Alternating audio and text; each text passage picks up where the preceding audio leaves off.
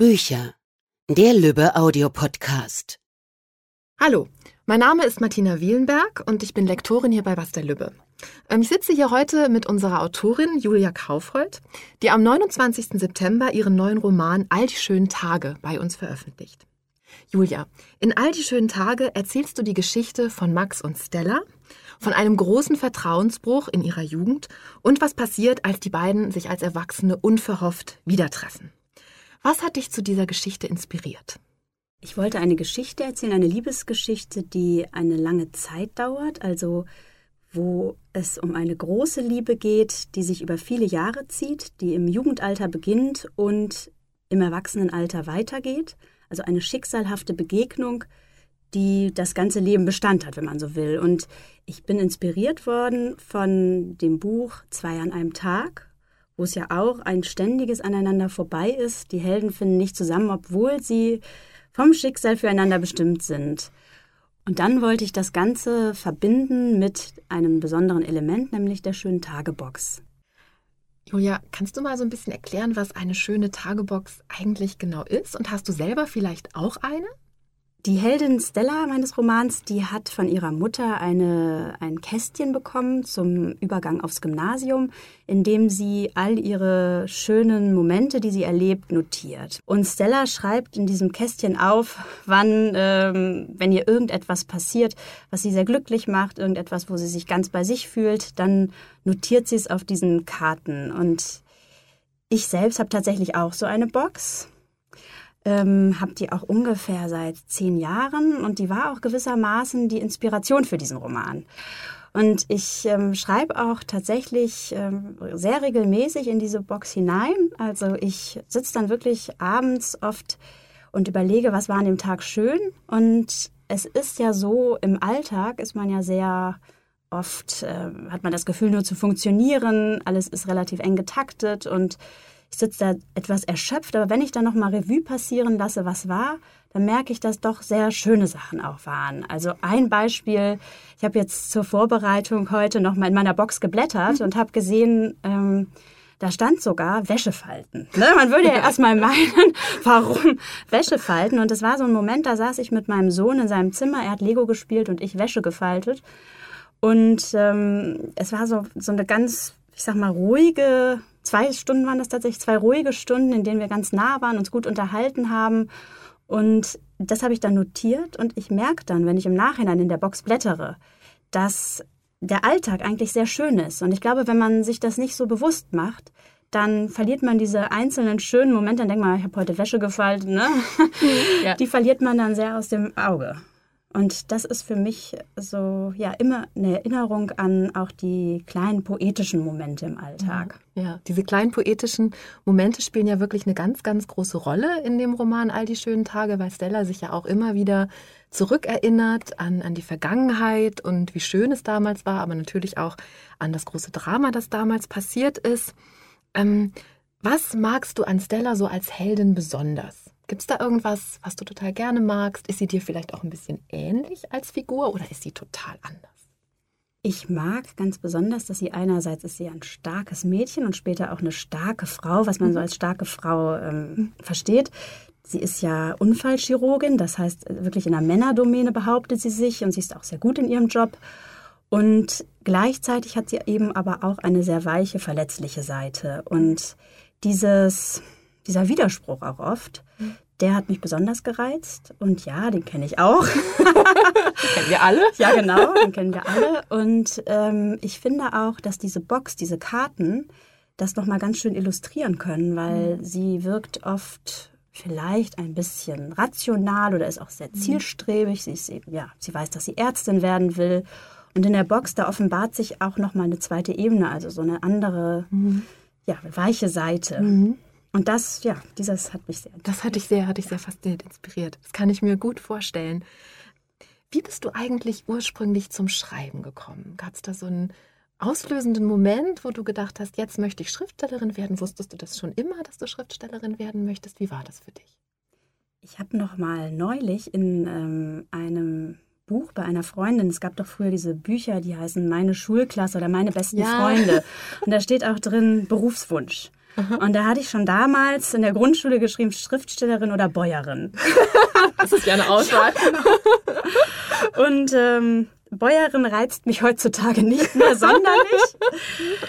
ähm, ich habe, also ich wollte das schon früh werden, aber habe Ja. gar nicht so geschrieben, wie man so sagen würde, in der Jugendgedichte geschrieben oder hier und da mal eine Kurzgeschichte, weil ich immer dachte, nicht, ich kann das wahrscheinlich noch gar nicht. Ah ja, okay. Und irgendwann dann, ich weiß tatsächlich noch, wann es war, da war ich mit meinem jetzigen Mann relativ frisch zusammen. Der Mhm. ist fünf Jahre jünger als ich. Und der wohnte noch in einer WG und hatte ein Hochbett und Mhm. lebte noch so ein studentisches Leben, während ich schon im Beruf stand. Ich hatte damals einen eigenen kleinen Verlag. Mhm. Und das war so ein ganz großer, ja, wie soll ich sagen, so ein Clash zwischen uns. Ne? Und dieses Thema hatte mich dann zu meinem ersten humorvollen Frauenroman äh, inspiriert. Ich habe das dann ein bisschen überspitzt, dass der, der Held, dass sie zehn Jahre auseinander sind. Und habe dann gemerkt, ja, dieses ähm, ein, humorvolle, das, das liegt mir. Und mit Stella und Max bin ich jetzt aber übergegangen zu doch etwas ernsteren Themen und merke, es liegt mir noch mehr. Und ja, genau. Genau, also Stella und Max ist ja eine etwas ernsthaftere Liebesgeschichte, hast du gerade schon gesagt. Was ist denn sonst noch das Besondere an der Beziehung zwischen den beiden, zwischen Max und Stella? Was würdest du sagen, macht das für dich aus? Das Besondere ist für mich, dass die beiden sich ähm, schon kennen, als sie Jugendliche sind, dass sie sich mit, mit 14 kennengelernt haben und die erste große Liebe füreinander sind. Und beide instinktiv merken, es ist nicht nur die erste Liebe, sondern es ist die Liebe, ja, die also auch, als sie sich dann mit 30 wieder treffen, noch genauso Bestand hat. Und dieses, ja, lebensüberdauernde und auch gewissermaßen schicksalhafte und obwohl Max Stella verraten hat, dass es trotzdem der Mensch ist, mit dem man am intensivsten fühlt, mit dem Stella am meisten zu Hause ist, das ist für mich das Besondere. Das ist ja eine, wie du schon gesagt hast, sehr intensive Geschichte, die du, äh, die du erzählt hast.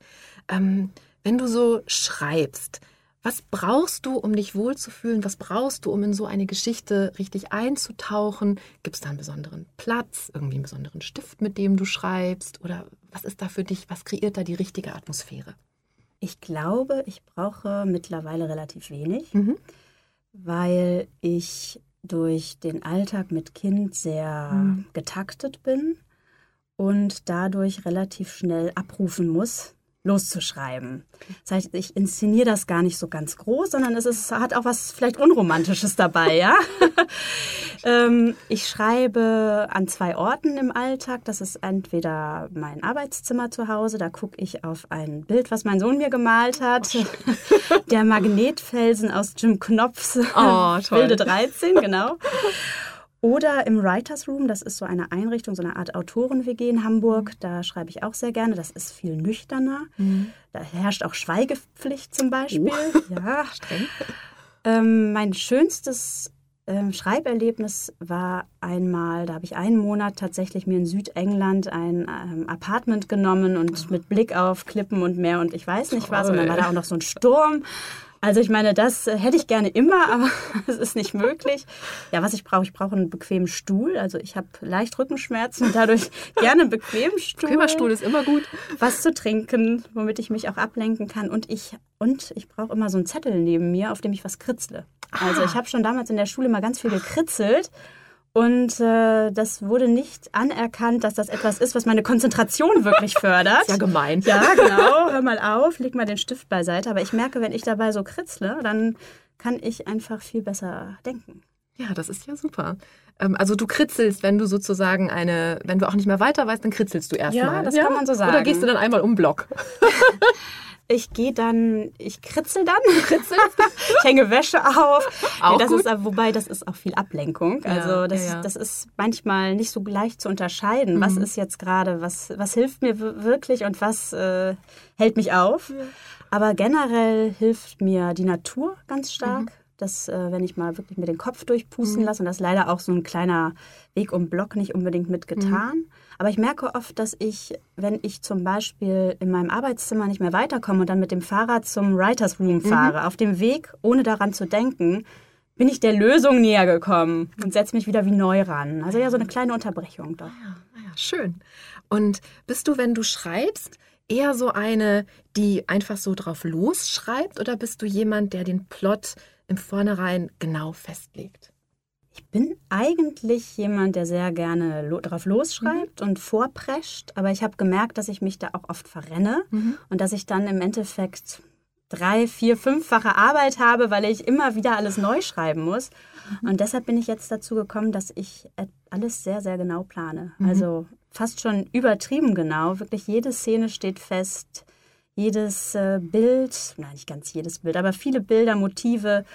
Und ich merke, dass ich trotzdem mich nicht unfrei fühle im Schreiben. Mhm. Also, dass dieser Rahmen mir Sicherheit gibt und in dem Rahmen habe ich aber eine große Ausgestaltung. Hast du eigentlich Probeleser? Bist du so jemand, der mit Testlesern arbeitet? Und wenn ja, wer ist das? Familie, Freunde? Ich habe einmal eine Textgruppe, so nenne ich es. Das sind zwei Frauen, die auch schreiben, auch Romane veröffentlichen. Und die sind relativ früh schon eingebunden, auch in die Plotplanung und begleiten im Grunde das Projekt und ich auch ihres. Dann habe ich meine, ich sag mal, typischen Leserinnen, denen ich auch gar nichts vom Plot erzähle. Das ist meine Mutter, meine Schwester und noch eine Freundin. Mhm. Nicht immer alle, aber die drei. Und äh, das ist sehr gut, weil die dann wirklich einfach nichts wissen und so lesen, wie eine Leserin am Strand möglicherweise lesen würde. Und mein Mann, der ist eigentlich auch von Anfang an mit eingebunden. Mit dem rede ich immer mal wieder abends bei einem Glas Wein über den Plot und so weiter. Schön. Ich glaube, jetzt sind wir auch alle sehr neugierig geworden auf den Text, den deine Testleser und ähm, Familie und Bekannte ja schon kennen. Und deswegen würde ich mal sagen, übergebe ich einfach mal das Mikrofon an dich für eine kleine Kostprobe aus all die schönen Tage. Stella stand da und schaute auf die zugefrorene Alster, ein stiller See inmitten der Stadt. In ihrem Rücken lag, nur ein Fahrstreifen und Bürgersteig entfernt, die hell erleuchtete Galerie. Dicke Flocken fielen vom Himmel, der so dunkel war, dass man meinen könnte, es wäre tief in der Nacht. Dabei war es gerade mal fünf, wie ihr die Schläge einer Kirchturmuhr verrieten. Vor ihr glänzte die Oberfläche der Alster, angestrahlt von den Lichtern der Stadt, schneeweiß wie die Fassade des Hotel Atlantik am gegenüberliegenden Ufer. Stella drehte sich um. Das Plakat füllte die goldgerahmte Schaufensterscheibe der Galerie beinahe aus. In großen Lettern stand dort Danach Fotografien von Max Stormann. Es würde sie ehrlich gesagt schon interessieren, was es mit diesem Danach auf sich hatte. Und wenn es ein Danach gab, musste es doch auch ein Davor geben oder gegeben haben. Sie wartete auf eine Lücke zwischen den vorbeifahrenden Wagen und überquerte die Fahrbahn. Zwei Menschen standen in der Galerie. Ein Mann, Mitte 40 vielleicht, im karierten Anzug und eine Frau in Stellas Alter, also um die 30, mit knallrot geschminkten Lippen. Kein Max. Sie atmete aus. An den Wänden hingen großflächige Schwarz-Weiß-Fotografien. Auf allen waren Gesichter abgebildet, die die Quadrate fast vollständig ausfüllten. Den Ausdruck der Gesichter konnte sie durch die Scheibe nicht erkennen, auch nicht, ob es sich um Männer oder Frauen handelte. Dafür spiegelte das Glas zu sehr. Stella gab sich einen Ruck. Sie würde da jetzt reingehen und sich kurz umsehen und dann wieder abhauen. Was war denn schon dabei? Sie zog die Glastür auf und zuckte zusammen, als das Bimmeln eines Glöckchens ihr Kommen ankündigte. Schnell grüßte sie mit einem Nicken, das Herz klopfte ihr in der Brust. Der Raum war überhell ausgeleuchtet. Ohne dass sie sich von der Stelle rührte, ließ sie ihren Blick über die Wände mit den Fotografien gleiten. 24 Fotos. Sie würde gleich hier vorne links beginnen, im Uhrzeigersinn einen Halbkreis beschreiben, die Ausbuchtungen des Raumes mitnehmen und flugs wieder hier am Ausgang landen. Ihre Schritte hallten auf dem marmornen Boden, bis sie das erste Bild erreichte. Ein schlafender Mann, nicht jung, nicht alt, schmales Gesicht, Vollbart. Der rote Klebepunkt neben dem Bild verriet ihr, dass es verkauft war. Sie wollte schon zum nächsten Bild übergehen, aber da stand bereits die Frau mit den roten Lippen und blickte gebannt auf die Abbildung eines schlafenden Kindes. Stella umrundete die Frau, die einen schwarzen Vintage-Mantel mit Fellkragen trug. Mit einem Mal kam sie sich in ihrem eigenen dunkelblauen Wollmantel unpassend bieder vor. Nicht nachdenken, nächstes Bild. Schlafende Frau, nicht jung, nicht alt, schmales Gesicht, pergamentene Haut. Stella trat näher an das Foto heran. Die Haut war wirklich ausgesprochen dünn, fast durchscheinend. Die Wangen sahen hohl aus und ihre Lippen wie eingefallen. Stella machte einen Schritt zurück. Das waren keine schlafenden Menschen. Ja, es macht schon etwas mit einem. Der Mann im Anzug war neben sie getreten, er zupfte am Einstecktuch seines braun-blau karierten Jacketts. Wir sind mit der eigenen Endlichkeit konfrontiert, mit unserer Angst vor dem Unbekannten, dem Unausweichlichen. Max fotografierte Tote. Nichts anderes konnte sie denken. Aus all den Motiven der Welt hatte er sich ausgerechnet Leichen ausgesucht. Leichen. Das war doch abartig. Mit den Lebenden konnte er es wohl nicht aufnehmen, klar. Sie selbst arbeitete auch an der Schwelle von Leben und Tod, aber doch auf der richtigen Seite. Sie rettete Leben, während er. Max. Der Mann im Karo-Jackett wandte sich ab und durchquerte mit hallenden Schritten den Raum. Stella erstarrte. Was für eine Überraschung. Sie musste weg. 22 verkaufte Bilder, was sagst du? Sie konnte hören, wie Max sich räusperte. Das ist gut, wie eingefroren stand sie vor dem Foto der dünnhäutigen Frau. Elf Jahre. Elf Jahre hatte sie seine Stimme nicht gehört. Gut? polterte der Galerist los. Max, das ist nicht gut, das ist überwältigend. Wie sollte sie hier bloß rauskommen, ohne dass er sie sah? Schritte klackten hinter ihr auf dem Marmor. Stella ging noch ein Stück dichter an das Bild heran, so dass sie es fast berührte. Sie konnte die dünnen Härchen auf der Oberlippe der toten Frau und die feinen Äderchen auf ihren Wangen erkennen. Du bist der Künstler? Das musste die Frau mit dem Fellkragen sein. Ja. Ich, die Frau rang nach Worten. Ich bin echt unglaublich berührt. Ich kann's gar nicht ausdrücken. Ich will dir einfach Danke sagen. Und gleich fragst du ihn, ob ihr nicht noch etwas zusammen trinken gehen könnt. Ein bitteres Lachen wollte in Stella aufsteigen. Das Dicht der Deckenstrahler brannte heiß auf ihrer Kopfhaut. Wie bist du eigentlich darauf gekommen, Leichen zu fotografieren? Die Stimme der Frau bekam etwas Schmeichelndes. Leichen, dachte Stella, sind weiter weg als Verstorbene. Dabei war Leiche so ein weiches Wort. Sie spürte Max Schulterzucken in ihrem Rücken. Man denkt ja erst mal, da liegt nur eine Hülle. Seine Stimme war noch immer so rau, wie sie sie in Erinnerung hatte. Aber ich glaube, dass der Tod etwas freisetzt, wenn alles Körperliche keine Rolle mehr spielt, und manchmal, nicht immer, kriege ich es hin, dieses Etwas einzufangen. Stella schloss die Augen. Es war wie früher, wenn sie zusammen auf der Bank saßen und der Wind durch die Baumkronen strich, wenn sie Max zuhörte oder er ihr, wenn alles, worüber sie sprachen, so groß war wie das Leben selbst. Sie öffnete die Augen wieder und setzte einen Fuß vor den anderen. Langsam bewegte sie sich in Richtung Ausgang, den Blick auf die Wand gerichtet. Die Toten sehen nicht einfach aus, als würden sie schlafen. Manche Gesichter sind friedlich, ja, aber längst nicht alle. Manche sehen erschöpft aus. Andere wirken zerbrechlich oder auf eine seltsame Art ironisch oder demütig oder erstaunt. Oder so, als hätte sich in ihrem Kopf ein letzter Gedanke festgesetzt, eine letzte Idee, die sie mitnehmen. Kein Toter sieht aus wie der andere. Ich bin überzeugt, dass sich in ihrem letzten Gesicht der Kern ihres Menschseins zeigt, die Essenz. Stella hatte die Tür erreicht. Sie hätte einfach gehen können, leise und unbemerkt, aber sie konnte nicht aufhören, Max zuzuhören. Es geht darum, den Augenblick festzuhalten, in dem alles vorbei ist. Er sprach leise wie zu sich selbst, so als wiederholte er ein Mantra. Durch das Bild kann man sich immer wieder vergewissern, dass jemand wirklich tot ist. Vielleicht, er räusperte sich wieder, vielleicht kann man dann irgendwann damit abschließen. Sie drehte sich um. Sie wusste nicht warum, aber auf einmal musste sie Max sehen. Sag mal, hättest du gleich noch Lust? Die Frau mit den roten Lippen machte eine Kunstpause. Stella stand einfach nur da und Max sah sie an. Ich kenne da eine kleine, die Stimme der Frau war wie ein Rauschen, das immer leiser wurde und schließlich verschwand. Max kam langsam auf sie zu. Sie wollte einfach nur stehen bleiben und ihn anschauen. Fast meinte sie es zu sehen, das unsichtbare Seil, das sich zwischen ihnen spannte. Sie wurde ruhig, und sie merkte, wie sie sich wiedererkannte in dieser Ruhe, die er bei ihr auslöste. Seine Haare waren zerzaust und die Bartstoppeln bestimmt älter als drei Tage. Sein Gesicht hatte etwas Kantiges, Härteres, das sie nicht kannte. Er trug einen dunkelgrauen Parker und eine Jeans. Quer über seine Brust spannte der Riemen einer schwarzen Tasche, einer Fototasche. Max wirkte wie ein Fremdkörper in diesem überhellen, vornehmen Raum. Du hast lange Haare, flüsterte er, dieses fremde, vertraute Flüstern. Ich hatte immer lange Haare. Sie hätte das lauter sagen wollen, aber sie flüsterte auch.